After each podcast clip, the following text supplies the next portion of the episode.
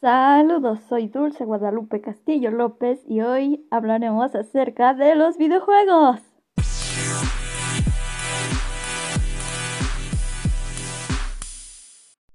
En esta ocasión hablaremos de un videojuego perdido, por así decirlo, de la saga Mario Bros, que por extrañas razones no alcanzó fama ni venta como sus antecesores. Mario Bros es la figura icónica y representativa de los videojuegos, este salto lo dio cuando salió a la venta su videojuego Super Mario Bros. en 1985, siendo así el comienzo de una serie muy reconocida a nivel mundial.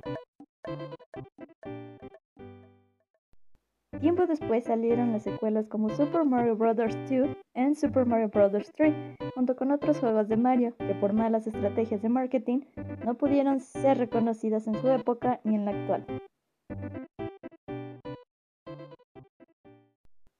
Este videojuego es llamado Wrecking Crew, un videojuego de género de acción y arcade desarrollado en 1985 por Nintendo para las máquinas recreativas y las consolas de Nintendo NES.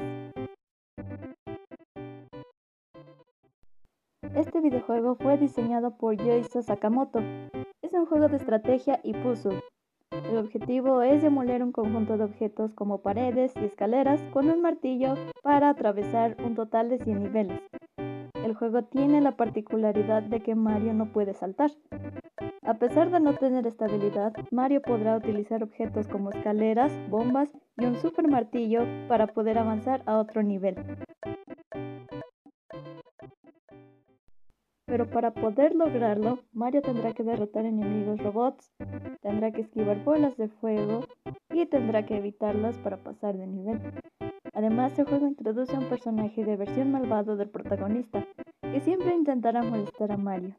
Debemos ser cuidadosos en este juego, ya que un mínimo error conlleva a perder toda la partida. Una vez que se pierde una vida dentro de un nivel, se vuelve a reiniciar este, pero el juego cuenta con niveles bonus, que estos al ganarlos te proporcionan una vida más y este juego también cuenta con un editor de niveles que permite a los jugadores crear niveles con creatividad y dificultad. Lamentablemente este juego no llegó a ser reconocido por todos los jugadores de la época, ya que, como habíamos mencionado anteriormente, este juego no fue tan atractivo para los jugadores, porque si al menos el juego hubiera tenido, aunque sea la palabra Mario, tal vez hubiera tenido un poco más de éxito en sus ventas. Pero no fue así.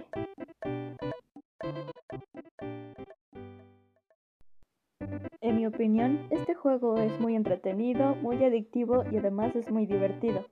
Una vez que desbloqueas el super martillo, Mario se vuelve mucho más veloz y destruye las cosas más rápido aunque sea la pared más dura. Sin duda tienes que probarlo. Si tienes la oportunidad, debes probarlo, ya que, como te había mencionado, es muy divertido y además es muy desafiante por los retos de los niveles que trae.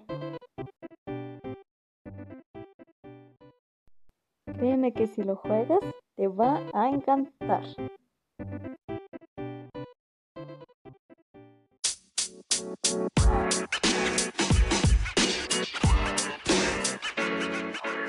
you know, man.